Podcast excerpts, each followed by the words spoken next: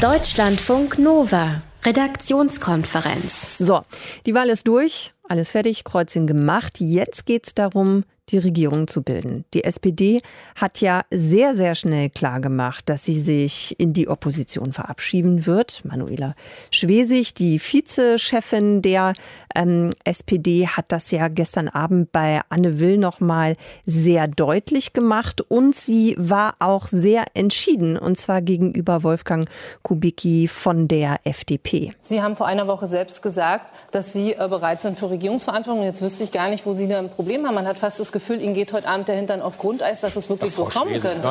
Wir? Aber wo ist das Problem, Herr Kubicki? Genau, und wir fragen uns das jetzt auch einfach mal. Wo liegt denn eigentlich das Problem, eine sogenannte Jamaika-Koalition zu bilden, also zwischen CDU, CSU und der FDP und den Grünen? Rechnerisch würde das ja reichen, aber passt das auch inhaltlich? Paul Vorreiter, unser Korrespondent in Berlin, kann das für uns einschätzen. Paul, wie unterschiedlich sind denn die Positionen bei den Parteien, also zum Beispiel in der Flüchtlingsfrage? Also bei der Flüchtlingsfrage, da tut sich gerade die größte Differenz zwischen CSU und Grünen auf. Die CSU ähm, spielt ja mit dem Gedanken, die Obergrenze für Flüchtlinge ähm, zur Koalitionsbedingung zu machen. Da hat Katrin Göring-Eckardt, die Spitzenkandidatin, heute schon gesagt, dafür müsste man ja die Verfassung ändern. Das werden die Grünen nicht machen. Dann hatte es im Vorfeld im Wahlkampf die Forderung aus der CSU gegeben, dass der Familiennachzug von subsidiär Schutzberechtigten, also das sind Flüchtlinge, die nicht Flüchtlinge im Sinne der Genfer Konvention sind, aber eben auch keinen Asylstatus haben, aber auch nicht nach Hause geschickt werden können, weil sie dort eben gefährlich leben würden. Da ist es ja gerade so, dass der Familiennachzug ausgesetzt wurde. Der soll dauerhaft ausgesetzt bleiben nach dem Willen der CSU. Das möchten die Grünen nicht. Die FDP, die ist in dieser Frage so ein bisschen näher dran an den Grünen, aber auch ähm, Parteichef Lindner hat gesagt, man habe kein Menschenrecht darauf, sich auszusuchen, wo man auf der Welt leben möchte. Also da gibt es auch ähm, Spannungen und ja, ich würde sagen, sagen, der Blick geht jetzt tatsächlich auch eher so Richtung in CSU. Die hat ja heute bekannt gegeben, dass sie an der Fraktionsgemeinschaft mit der CDU im Bundestag festhält, aber in Sondierungsgespräche mit möglichen Koalitionspartnern, also eben mit Grünen und FDP, möchten die Christsozialen erst dann reingehen, wenn der künftige Kurs mit der Union quasi geklärt ist. Und wenn man sich so anguckt, wohin die CSU gerade so anspielt, sie hat ja gesagt, sie möchte inhaltlich auf das Erstarken der AfD antworten, die rechte Flanke schließen. Das heißt, ähm, ja, sie droht hier gerade weiter nach rechts rechts zu driften und dass die Grünen das mitmachen, die ja für eine humanitäre Flüchtlingspolitik gewählt wurden, das ist doch relativ unwahrscheinlich zurzeit. Gibt es denn noch weitere Themen, wo du sagst, also da wird schwierig, da sind die Differenzen so groß, dass man da gegebenenfalls nicht zusammenfindet? Nun, also die Grünen sagen ja, dass sie vor allem des Klimaschutzes wegen gewählt wurden. Und Katrin Göring-Eckardt hat heute selber formuliert, was ihrer Partei so wichtig ist. Da gehören die erneuerbaren Energien dazu, da gehört das Thema Verkehr dazu, eine Mobilitätswende und da gehört das Thema Landwirtschaft dazu. Ja, also die FDP zum Beispiel, die sagte zwar auch, dass sie ja ähm, beim Thema Klima, das Klimaabkommen von Paris, also dass man sich das Ziel gesetzt hat, die Erderwärmung auf unter zwei Grad Celsius zu halten, dass sie das mitträgt, aber sie möchte das eben mit marktwirtschaftlichen Mitteln machen und äh, wirft den Grünen vor, das eben Subventions, ähm, ja, sub, über Subventionen machen zu wollen. Die Verkehrswende, die Katrin Göring-Eckert hier angesprochen hat, ähm, da wird es auch schwer vorstellbar mit der FDP zusammen. Das Tempolimit 130 auf Autobahnen auch kaum vorstellbar, dass die FDP das mitmacht macht. Und dann noch die Frage Verbrennungsmotor raus aus dem 2030. Das war ja die ursprüngliche Grünforderung. Ähm, ob das die FDP mitträgt, ist eher fraglich. Genauso wie die Förderung der E-Autos.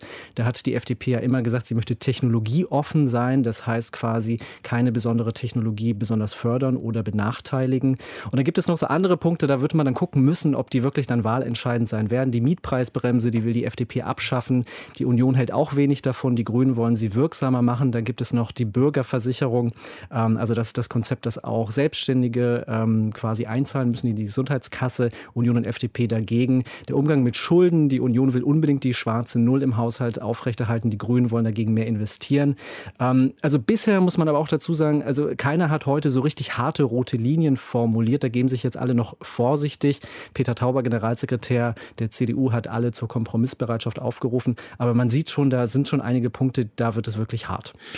Ähm, jetzt hast du viele Punkte aufgezählt, äh, wo es Differenzen geben wird. Gibt es denn auch Themen, wo du sagst, naja, da kann schon klappen? Ja, also FDP-Chef äh, Christian Lindner hat heute selber mal gesagt, was ihm so spontan einfällt, wo es mit den Grünen ganz gut klappen könnte. In der Frage Reform des Bildungsföderalismus, ähm, in Fragen unserer bürgerlichen Freiheitsrechte und äh, ganz gewiss auch bei der Frage des Glasfaserausbaus, für den wir mehr Mittel bereitstellen müssen. Mir würden da noch ein paar weitere Sachen einfallen. Also bei der inneren Sicherheit, da liegen sich FDP und Grüne gar nicht so weit weg voneinander. Ähm, dann sind beide skeptisch, was den Ausbau von Videoüberwachung angeht. Vielleicht noch so kleinere Dinge, Cannabis-Legalisierung relativ nah beieinander. Beides proeuropäische Parteien, die eine weitere Vertiefung der europäischen Integration fordern. Also da könnte es ganz gut klappen. Gut, dann lass uns zum Schluss noch mal kurz gucken, Paul, wenn es nicht zusammengehen sollte mit Jamaika. Also was ist dann? Dann kommt vielleicht doch wieder die SPD ins Spiel oder gibt es da Neuwahlen oder eine Minderheitsregierung? Nun, also Kanzlerin Merkel zum Beispiel, die hat heute, als sie sich geäußert hat, so nicht komplett endgültig sich verabschieden wollen von der Option mit der SPD. Aber was das Thema Minderheitsregierung angeht, da hat sie doch nochmal ähm, ja, verdeutlicht, dass es wichtig sei, jetzt eine stabile Regierung zu haben. Und ähm, das hat sie auch gestern schon in der Berliner Runde anklingen lassen, dass eben andere Länder, wenn man da zum Beispiel an Spanien denkt, ähm, da eher schlechte Erfahrungen mit haben. Also es ist sehr unwahrscheinlich, dass jetzt schon das Thema äh, Minderheitsregierung diskutiert wird. Da wird sicherlich alles dran gesetzt, um das eben ähm, nicht zu machen. Und beim Thema Neuwahlen, ähm, ja, da halten sich die Politiker auch sehr, sehr äh, bedeckt, was das angeht. Merkel selber sagte, ähm, ja, jedes Spekulieren auf irgendeine Neuwahl wäre ein Nichtachten des Wählervotums. Allerdings, ähm, ich sage jetzt mal so aus der äh, D- oder F-Riege der Politiker, der JU-Landeschef aus äh, Bayern hat gesagt, also wenn es keine Obergrenze für Flüchtlinge gibt, mit der sich die CSU durchsetzt, ähm, dann muss es eben Neuwahlen geben. Also ich würde sagen, das Thema Neuwahlen hier in der ersten A- und B-Reihe der Politiker noch kein Thema, aber vielleicht an der Basis durchaus schon mal ein Gedanke, mit dem man spielt. Wie gut oder schlecht sind die Chancen für eine Regierung aus CDU, CSU, FDP und den Grünen, also eine Jamaika-Koalition? Infos dazu von Paul Vorreiter, unser Korrespondent in Berlin. Deutschlandfunk Nova, Redaktionskonferenz.